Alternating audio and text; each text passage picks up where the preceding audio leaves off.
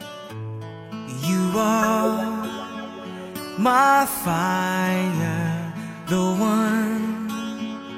desire. Believe when I say I want it that way. But we are two worlds. Hello，大家好，欢迎收听本期的越位 o u t 的，我是陈浩。我是老纪，我是九尾狐，那这一期我们再聊一期比较越位的内容，呃，我们来聊一下 F 一。其实我们这个节目聊 F 一的次数还挺多的啊、主要是因为呃，另外两位都是 F 一的重度爱好者，不仅是比赛的重度爱好者，还是游戏的重度爱好者。主要现在开始，我觉得游戏还是可以的我我都不止 F 一，我 F 二，啊。对对对，你是 F 系列的，方程式系列的这个， 对对对，但但确实除了方除了开轮赛车，可能别的看比较少。我也是。我觉得最不爱看就是什么达喀尔什么的。对，其实我我正经就是上高中的那个时代，还挺爱看达喀尔的，就是彼得汉塞尔，对吧？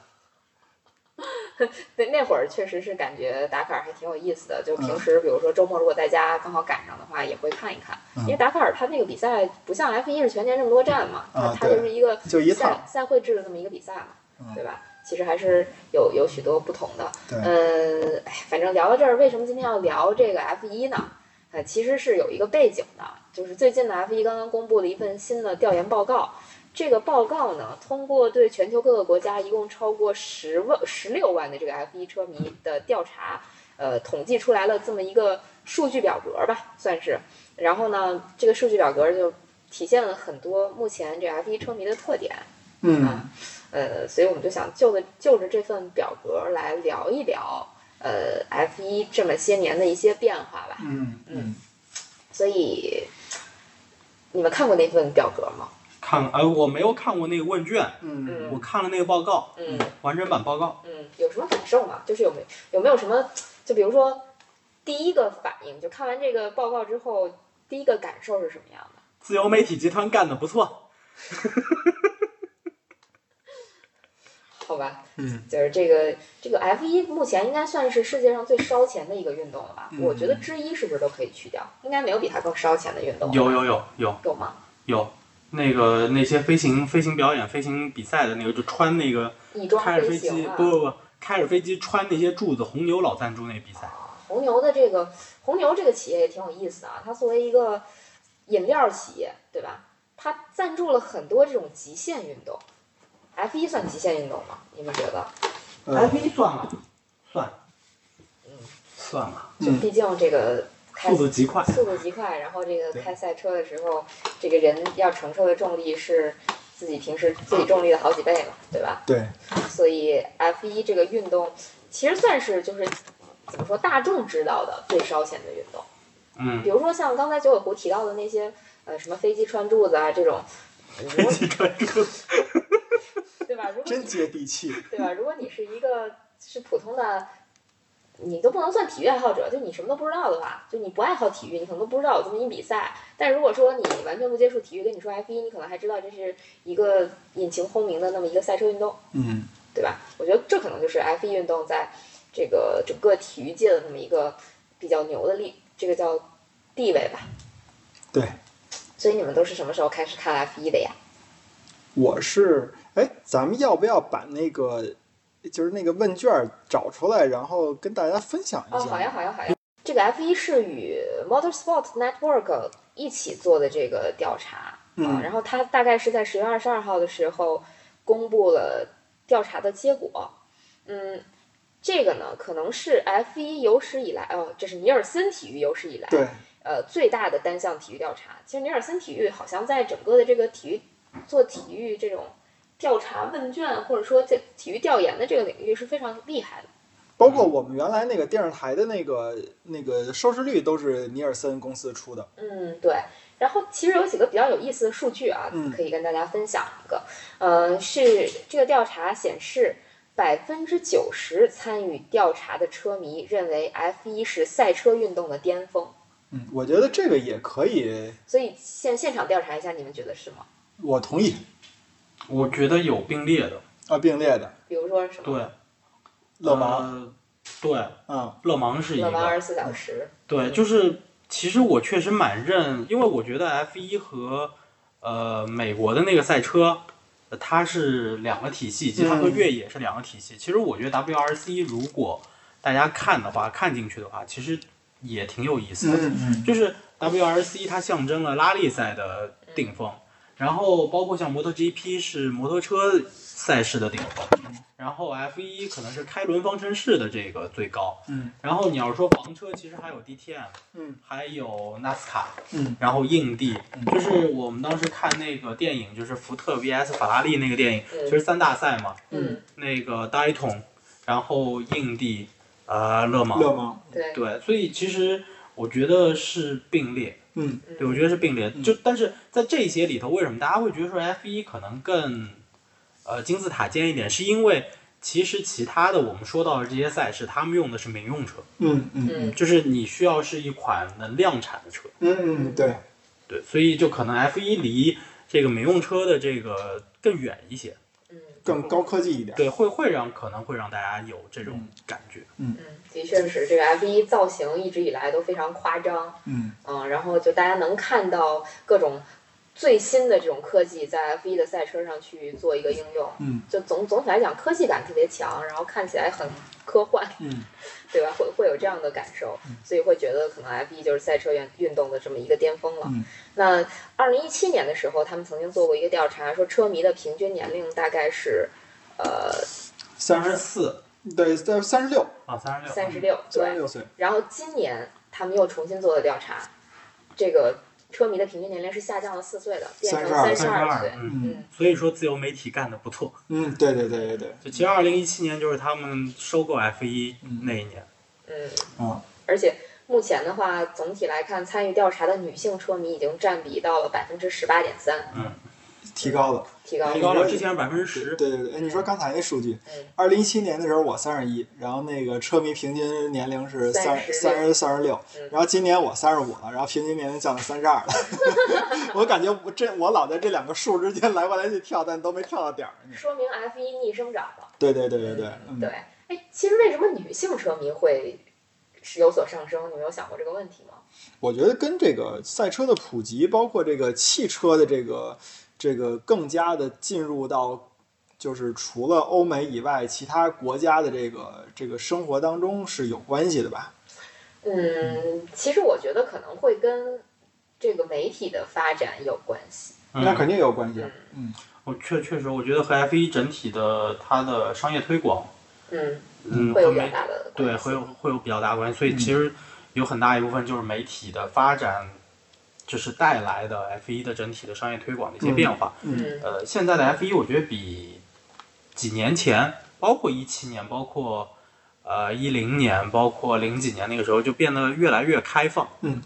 越来越开放。确实显得有活力了一些，是吧？而且其实从二零一七年开始到现在，整个社会的它的这个风向也是在变的，就是平权或者说女权，就是一直是社会的一个主流话题。嗯那么，像赛车运动曾经这么男性化、这么呃雄性激素爆棚的这么一个比赛，这么一个这么一项运动，其实越来越多的女性会参与其中。哎，你们知道有有有女车手女，车手，不是不是女车手嗯是女性比赛，哦，知道，我不知道。开轮开轮方程有式专门有有女子的比赛，女不子知道它方应程该式，是叫对女子方程式嗯应该是叫 W Series。嗯，对，是叫 W Series，哦，是那我那我好像知道有这的个。有的嗯其实现在是作为呃某一些 F 一分站的电场赛来出现的，哦是有这么一个系列赛的。对，呃前几天我还看勒克莱尔的 ins 发了一张一个女车手和勒克莱尔和塞恩斯的合影呢，嗯，啊，还应该都是跟各大车队是不是应该都有点千丝万缕的联系吧？嗯，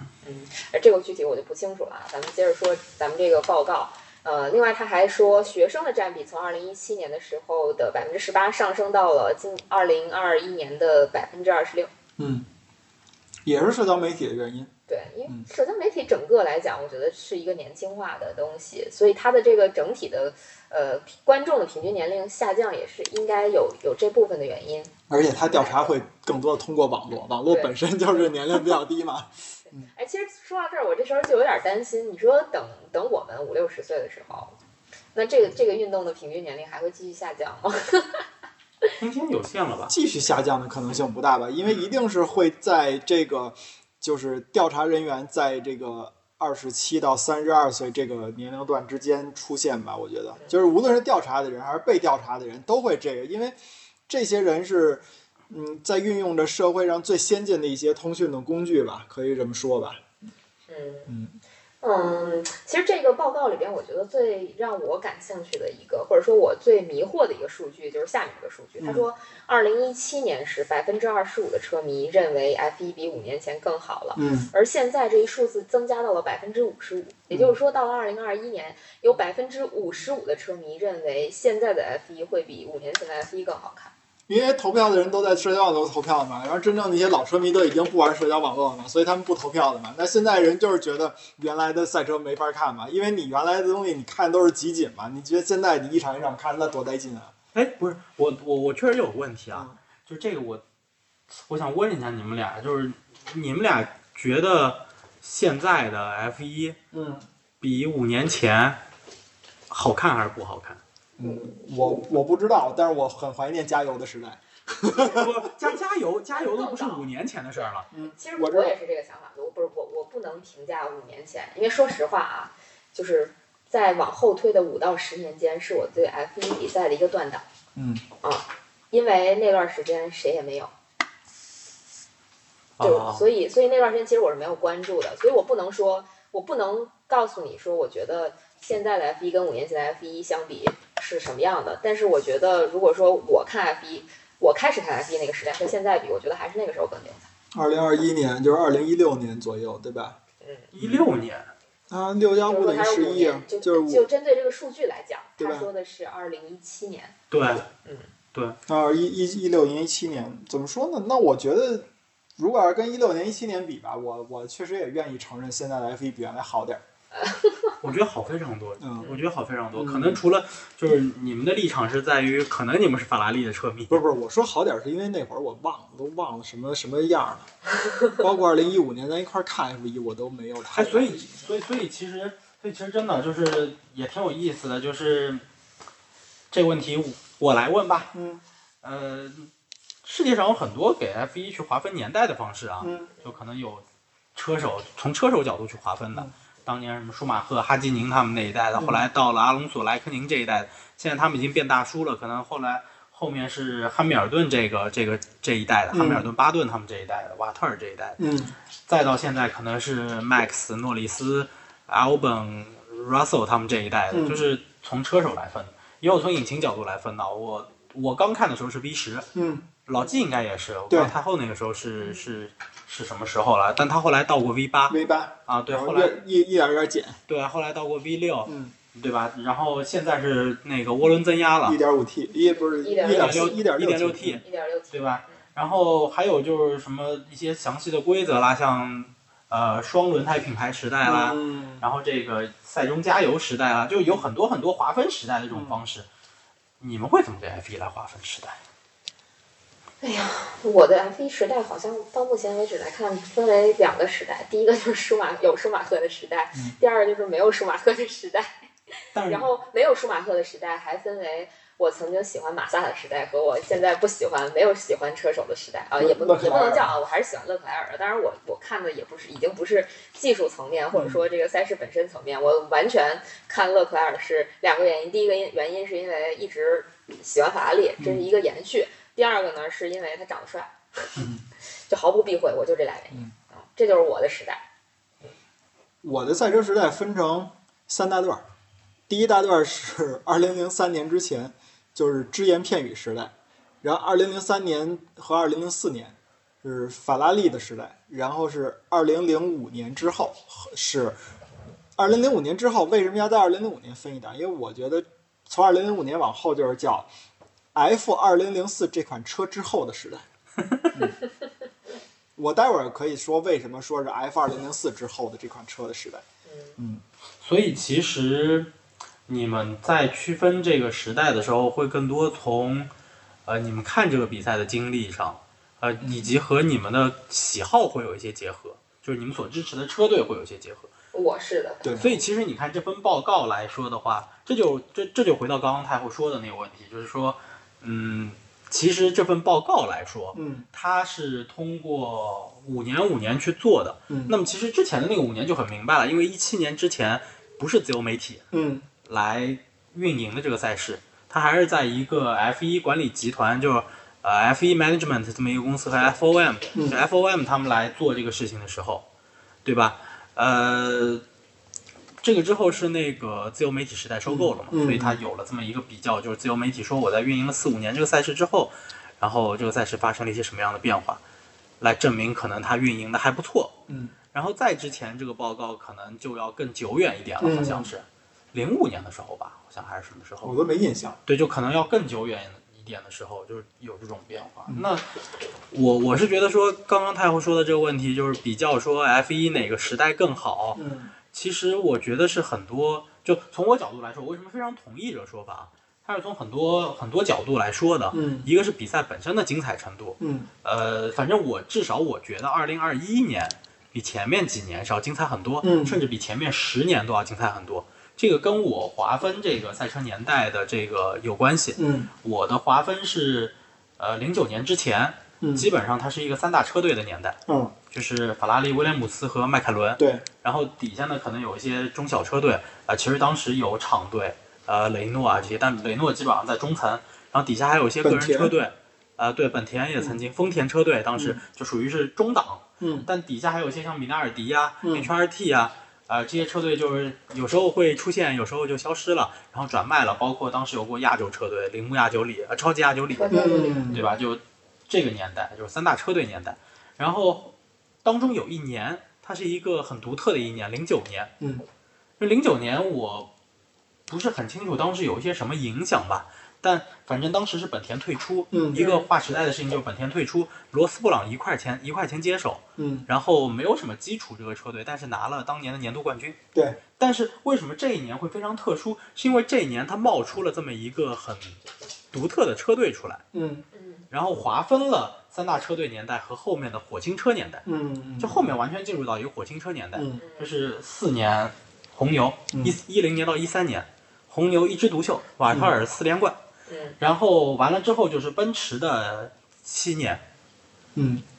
就是奔驰的七年，嗯就是梅奔从一四年应该是，然后一直到一零年，嗯还是到到二零年，就是罗斯伯格和汉密尔顿，罗斯伯格只拿了一次了，然后汉和汉密尔顿就是包揽了所有的冠军，嗯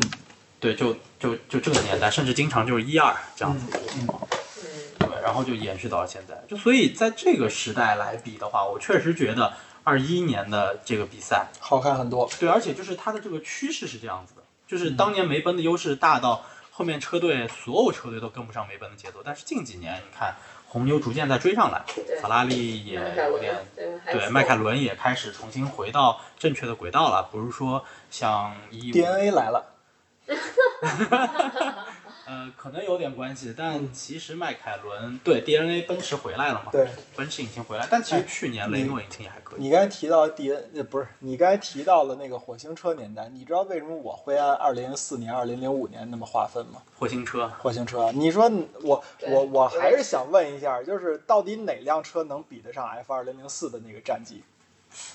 那年十八站比赛，F 二零零四拿了十五个冠军。你知道他他那个没拿冠军的那场是那些是什么？我看了一下摩纳哥的比赛，舒马赫排位赛第五，然后正赛的时候跟蒙托莱撞车了，退赛了。然后比利时站，舒马赫排为第二，然后正赛拿了一个第二，那个冠军是迈凯伦的莱科宁。然后巴西站，当时舒马赫在练习赛的时候撞车了，然后那个车毁了，没法开，也来不及换了，就最后开了备用车，排位赛排第八，正赛排第七，蒙托亚是冠军。等于说是三场法拉利没有拿冠军的比赛，还是有两场舒马赫的就跟那个退赛或者说撞车相关。就是自己的原因没拿冠军，对啊，跟别的别人的车好不好没有任何你关想系。十八站比赛里边儿，迈凯呃不是法拉利八次包揽一二，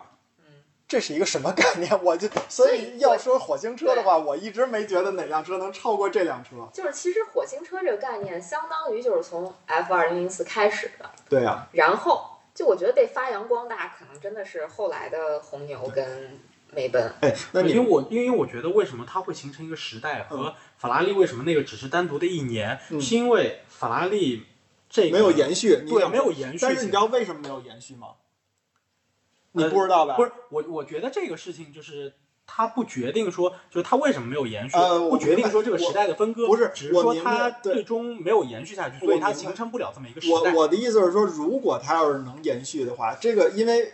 从理论上来说啊，就是你们知道 F 二零零五是一辆传传说的一辆车吗？啊，对啊，就法拉利有一年出过这个事情，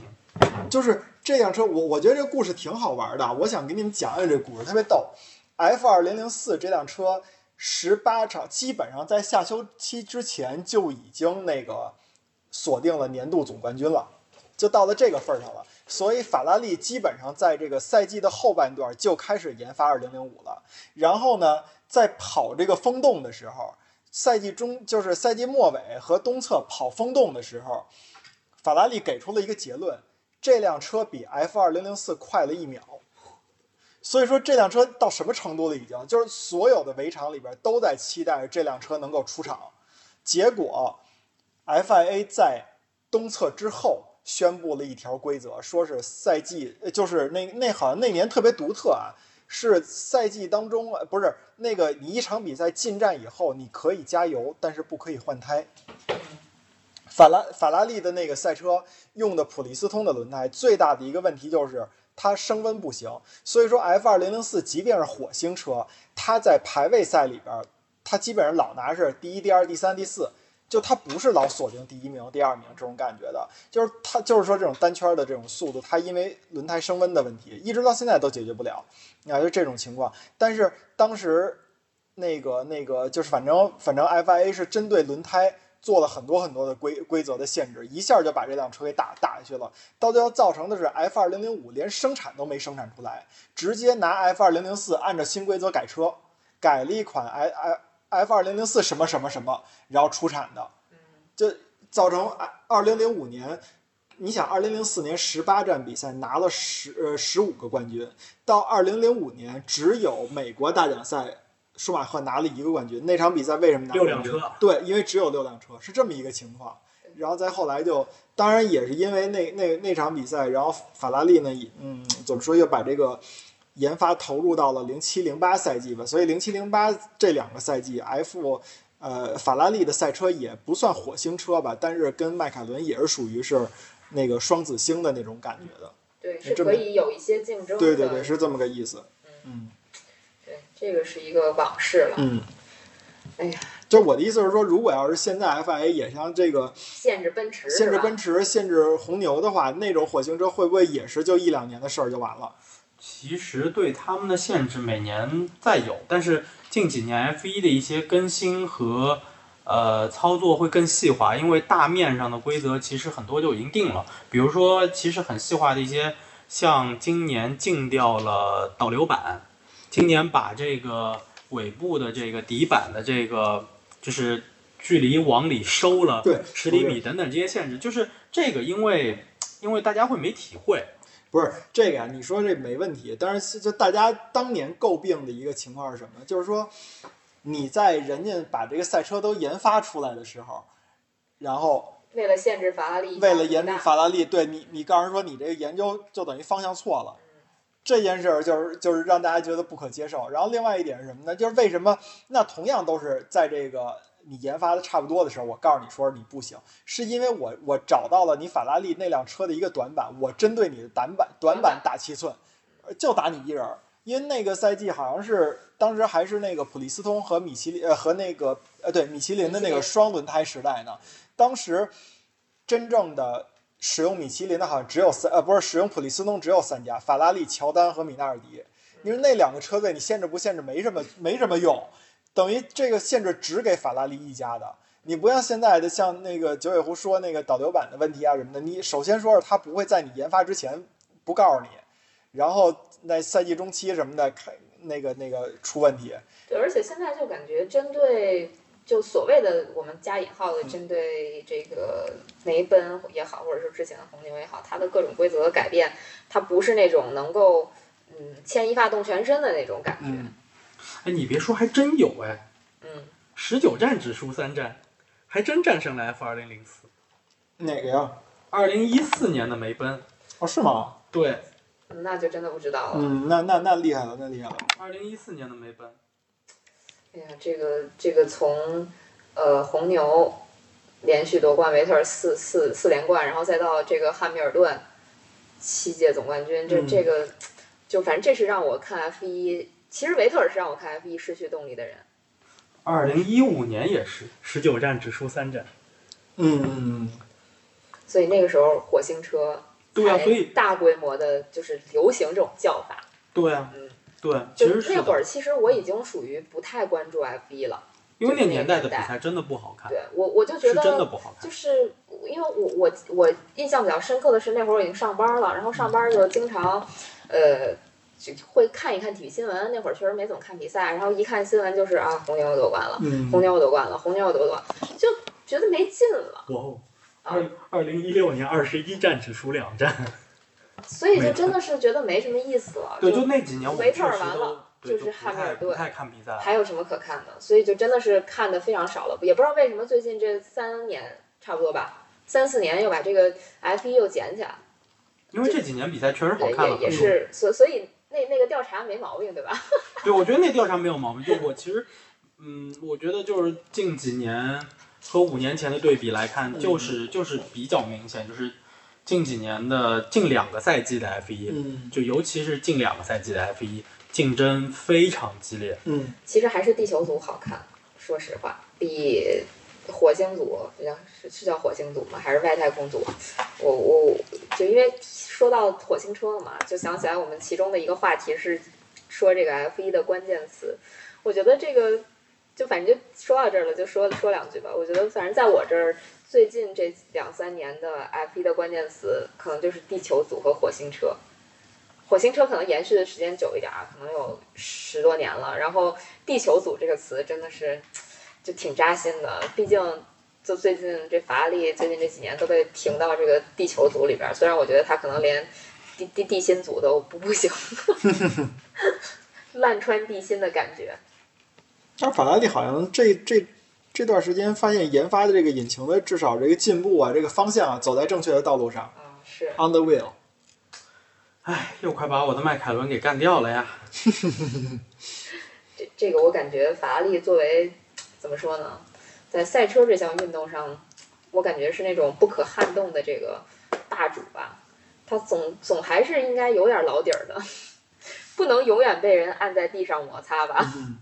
对我来说，其实关键字我想给瞬息万变。嗯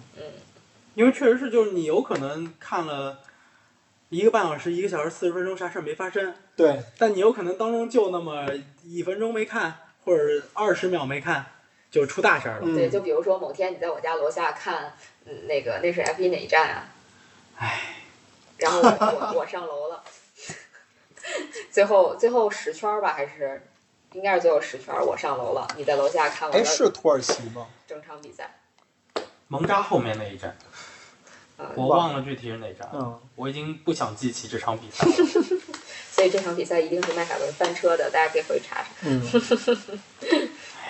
这个确实也也真的是挺瞬息万变的，因为你其实从我我看 F 一那个时代开始到现在，反正我记起的就是很有可能你前面一直在领先，然后最后一圈爆缸了，嗯你下去你这了。太戳 Kimi 粉了哈，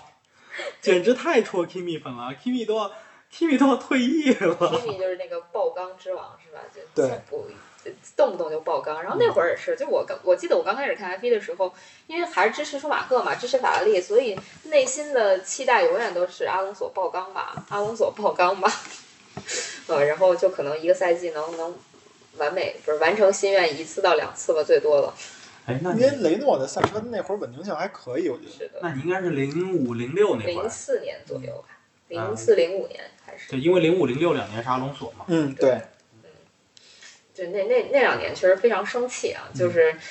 看着就眼睁睁的看着舒马赫丢冠，就嗯还是有竞争的嘛。日本站舒马赫爆缸，直接丢冠了。嗯，对，确实是。那老季觉得你你在你这边 F 有什么关键词？关键词吗？呃， 红色，舒马赫，啊铁活字，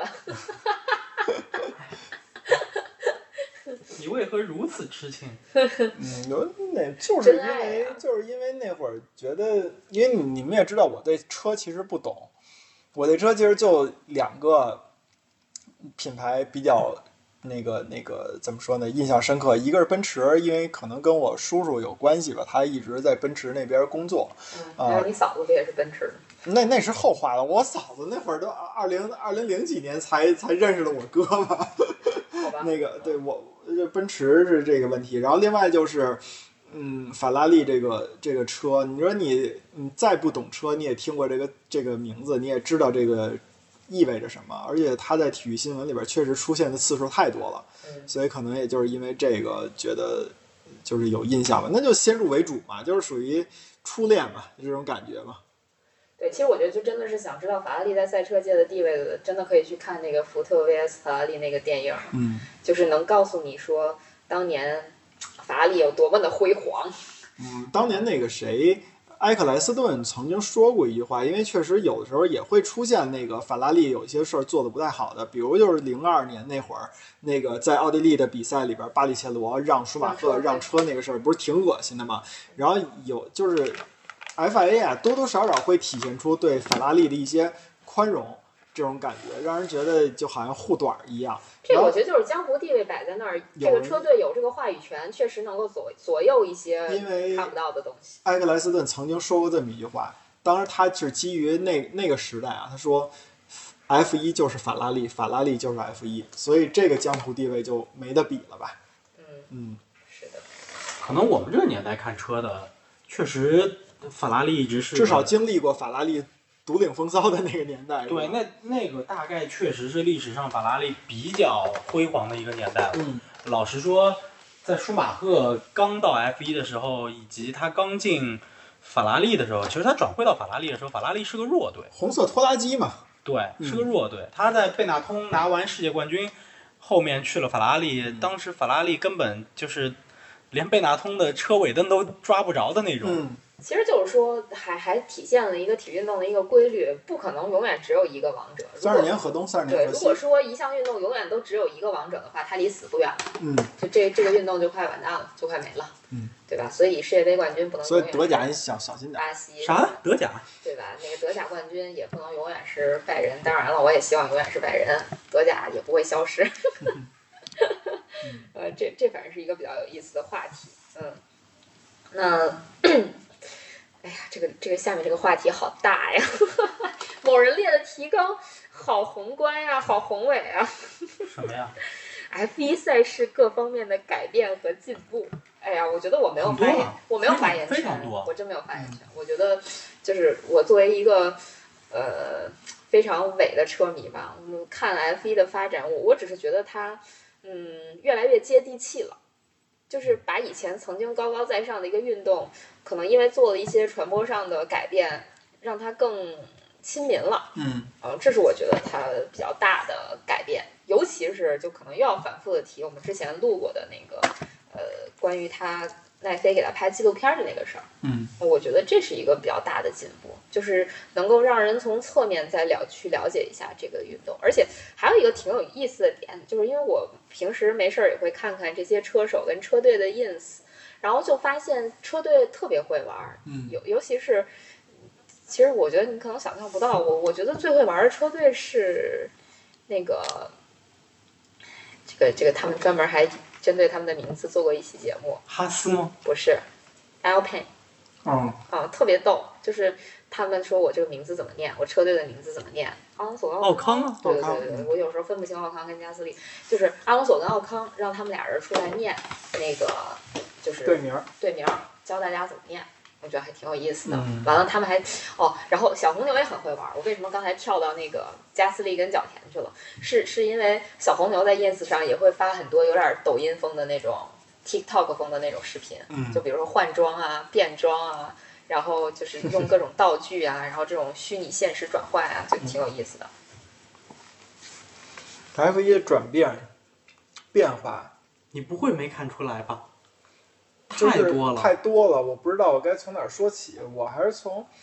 要我从电视转播说起吧，我觉得电视转播的这一个嗯我也觉得给你应该从这儿说对起。给出来的信息，确实是让我觉得很一年一个变化，一年比一年进步这种的。包括最开始的时候，我记得零几年我刚看 F 一的时候，只有那个不断的变化的排位，对吧？嗯，然后还有时间，那差几秒，然后后来变出来有一个激励激励的图，嗯你的这个车手在每个弯角的时候，这个脖子受到的激励都是从哪个方向来，然后多大这个水平，然后再到后来出现了这个油门跟刹车的这个监控，你就能看到两个车手他们的驾驶风格的不一样。然后后来这几年，我觉得变化最明显的就是，当出现了那个两辆车之间，它给你算你的那个追击的这个时间的时候，我觉得这是一个挺有意思的事儿。说这个几圈之内，它要能超过你，然后它超过它的百分之百百分比，这几率能有多大？我觉得这种这种大数据的这个，确实是给这个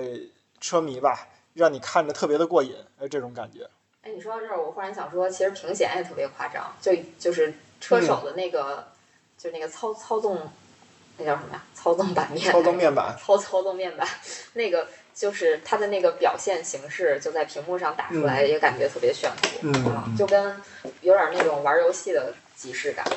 对啊，就是嗯他很好的用了那个电竞语言，呃，不是，就是那个那个呃，它叫 Halo 吧？嗯，对，对那个直接弧形是吧？对，直接把那个弧形变成了就是你的油门和刹车，嗯你对给多少油，给多少刹车，然后你的呃所有的引擎转速表的读数啊，你的时速啊那些都体现在那个上面。所以你发现现在 Hello 的上面广告越来越少了， 对对对都被压上了。对，确实，确实确实。但你会看到说，比如说现在的排位赛，嗯你会看到说在某一个单独的弯，嗯，你就会看到车手。的一个曲线图，对对就是对对对对对不同的车手我在什么地方是刹车踩刹车的，什么地方是给油的，对，然后你在这个弯中的一些节奏的变化，在现在它都会很明显的给出来。嗯，呃，我们在前几年就舒马赫还在的时候，呃、有一个、他现在也在，也在，还还啊哎没。我就说舒马赫还在赛事当中的时候，就是解说老会说嗯一点，就舒马赫为什么在弯里那么牛逼，他一直给着油，就他一直会嗯点点那个油，就对对对就他踩刹车的时候也会轻踩，对就轻点那个油，就点两下，点两下对这样子对对对再对加着油，对，所以它那个车速一直不丢，转速一直不丢啊什么之嗯类的。但是这个当年对于我们来说是一个很你就听一下而已。对，只是听一下，就你没有办法直观去体体现的。嗯，但是现在你通过这个比赛转播，你是能够感受到和真正就是这个东西是可视化的，嗯，你能把这东西这种这种操纵操操作，就是细微的这种就变得可视化了。嗯这个我觉得是非常非常大的一些进步，就是对 F 一在逐步的把它最核心的一些数据的东西，真正的展现到电视观众的面前，对这个以前是没有的。而且它这么线线性化的这个处理吧，甚至你加上这个游戏的这个普及，能让你模仿这个车手的这个操作。你是不是对自己也能试试啊？那个由那个弯弯道里，你踩刹车的时候，你再给点油，什么感觉？你未必做的像人那么好，但是你可以试试嘛，这种感觉。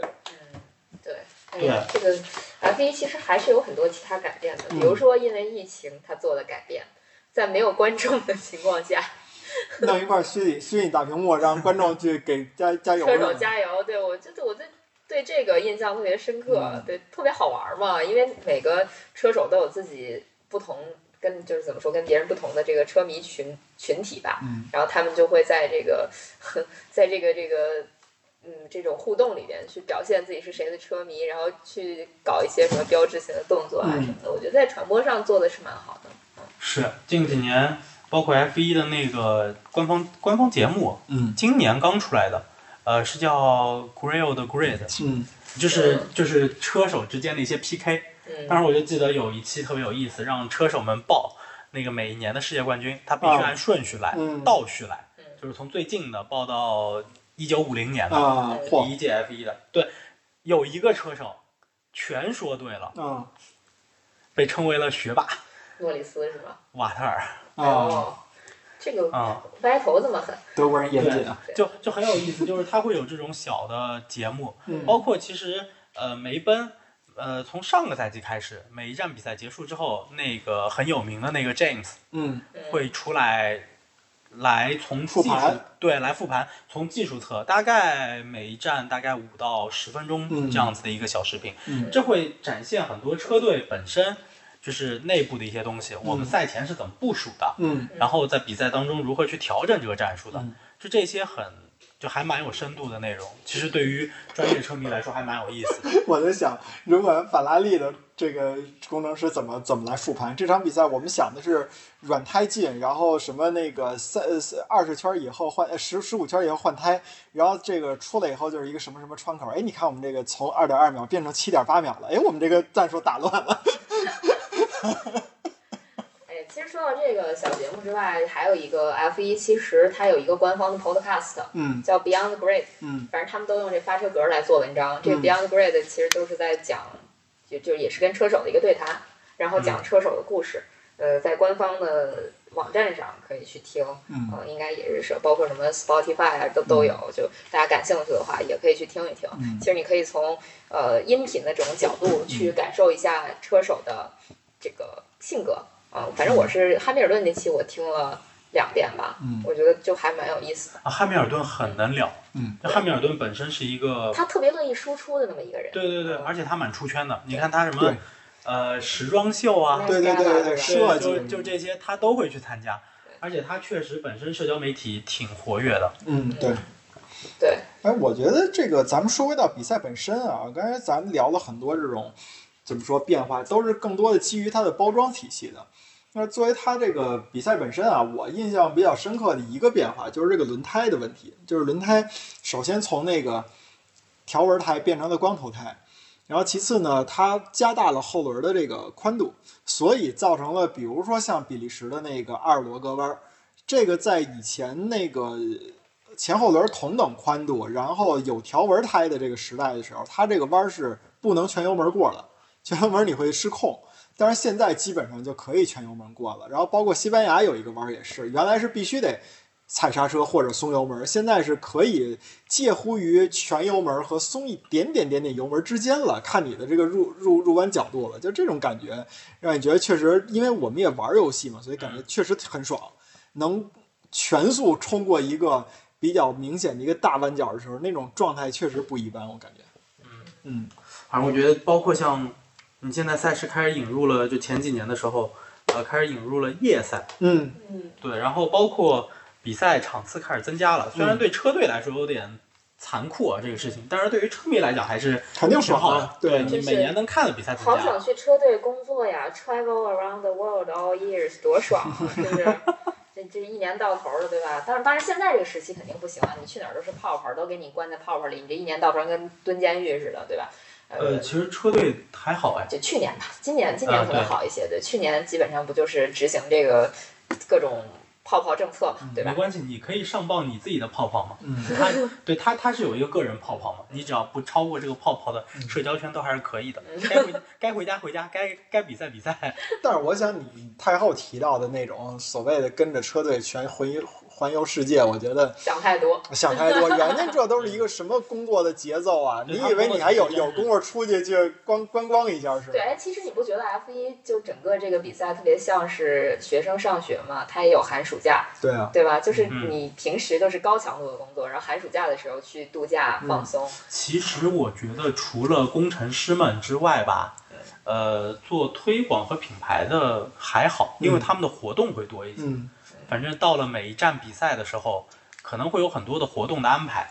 那去关键是去那 F 活动一搞 marketing 挺好，关键这都是你的 KPI 呀、啊你你当时比如说你就在东京塔底下，你搞这么一活动，你的脑子绝对想的不是看东京塔，你想的是怎么怎能么让利这用工东京 不塔是怎么能让这个东京塔底下这活动能顺利的进行下去？你当你手里有汉密尔顿的时候啊，就不不愁了是吧？对对对，不太或者你手里有诺里斯和那个里卡多这种活宝型车手的时候，你可能不是太愁。 嗯当你手里有一个乐天儿，你也不用 愁，是吧看一眼就好了。哎呀，嗯，对你可能愁的是当你手里只有 Max 的时候。天哪！Max 也不错，你有 Max，你就拥有了整个全世界的荷兰车迷，不对，你就拥有了这个围场里面百分之八十以上的车迷，多可怕！你想办个活动还不容易吗？嗯，是吧？呃，好吧，那就进入到我们本期节目的最后一个话题。哎呀，好开心啊！马上就要聊完了， 所以你们对二零二二赛季会有什么期待吗？很大，其实我也期待特别大，因为呃它赛车完全不一样哎，。对我也就只期待这个，因为本来应该是二零二一年对会有一个大的不同，结果因为疫情的原因，这个事儿就推迟到二零二二年了，所以这个赛季更多的像是一个过渡吧，所以我还挺期待到二零二二赛季的时候，法拉利能不能脱离地球组，对吧？进入到地心组对地心组， 湖川地心组，说是法拉利的最近一段时间的引擎开发什么的，感觉好像效果还不错，因为它有一些引擎是针对二零二二年那个方向开发的嘛。嗯嗯，反正因为确实规则变动太大了，咱什么也不知道。对车的样子就完全不一样了。嗯你现在能知道的就是引擎，可能就是目前这这台引擎了，嗯嗯就是你今年引擎什么样就是什么样了。嗯，明年空气动力学是全完全重造，对对于任何一个车队来说都是重造，一个重新摸索的过程。嗯这个确实可能对成绩会有比较大的影响。嗯对，然后二二年，我现在还是想再期待一下周冠宇，嗯因为还等着阿尔法罗密欧是吧？对可能很快了，因为就上上周末还是这周初的时候，有一个消息是因为阿尔法罗密欧的那个收购是彻底谈崩了。嗯所以等于又回到了原来的节奏，嗯而且在其他的赛事的一档解说里头，波希尔是明确的，不是明确的，就是明示暗示吧，就是他会在 F 二再待一年。嗯那么其实对于阿罗来说，现在的选择基本上就只剩下了周冠宇和乔维纳兹再留一年。那么目前这个情况下，我觉得周冠宇的可能性还是蛮大的。嗯对，而且皮亚斯特里，我还是觉得雷诺不会放他。嗯， Alpine 不会放他。对，皮亚斯特里，除非就是说他今年真是最后拿冠军了，嗯，那很难说，很难说。嗯，对我，所以真的还是有点期待周冠宇。好吧，嗯，那其实就坐等二零二赛季吧。其实这个赛季我也挺期待的，我挺期待。最后冠军是谁？对，虽然我非常的不喜欢 Max，但是我还挺希望这赛季冠军能一个主的，不要老是汉密尔顿，就就实在是不想再看这么无聊的戏了，你知道吗？就是需要一个搅局的人出现。那好像只能选麦克斯了。我已经很享受了，这赛季已经我觉得看着挺不错，就像你们说的，他比较爽了。那谁得冠军都行，都挺好这，这赛季真的挺好看的嗯，挺好。这赛季无聊的比赛不多，嗯，嗯，但是有场史上最无聊。 三圈儿那个，三圈比赛结束。嗯我看那个上礼拜还是昨天，那个 F 一发表了一个跟跟赛道成绩相关的那么一个数据，然后里边还特地提到了说比利时那场比赛被抛出在外，没有计算。那一战真的是太无聊了。那 没办法，这个，哎，各种原因造成的吧，也对也跟政治正确有关系。觉得这个雨就那么大雨，你要再比赛也是政治正确，对，是的。但不过确实今年无聊的比赛不多，多多。有好多比赛都挺好看的。嗯，比较可惜的是最后的这几站时间都比较阴间一点， 对阳间的时间不太多。对， 阳间阳间的好像就剩卡塔尔和阿布扎比了，嗯，那个时差也不太多，所以还是可以看一下的。对，其他时间都太阴所以间这了。赛季阿布扎比还是收官之战是吗？对，嗯哦，那那可以还是可以看一下的啊。嗯，F 二也还有两站，毕竟那个亚斯马头赛道还是挺帅气的，我觉得还是值得去呃围观一下。嗯好吧，那今天的节目就到这里了，我们下期节目再见。拜拜。 see that we're falling apart from the way that it used to be. Yeah, no matter the distance, I want you to know that deep down inside of me, you are my fire, the one desire you are. oh,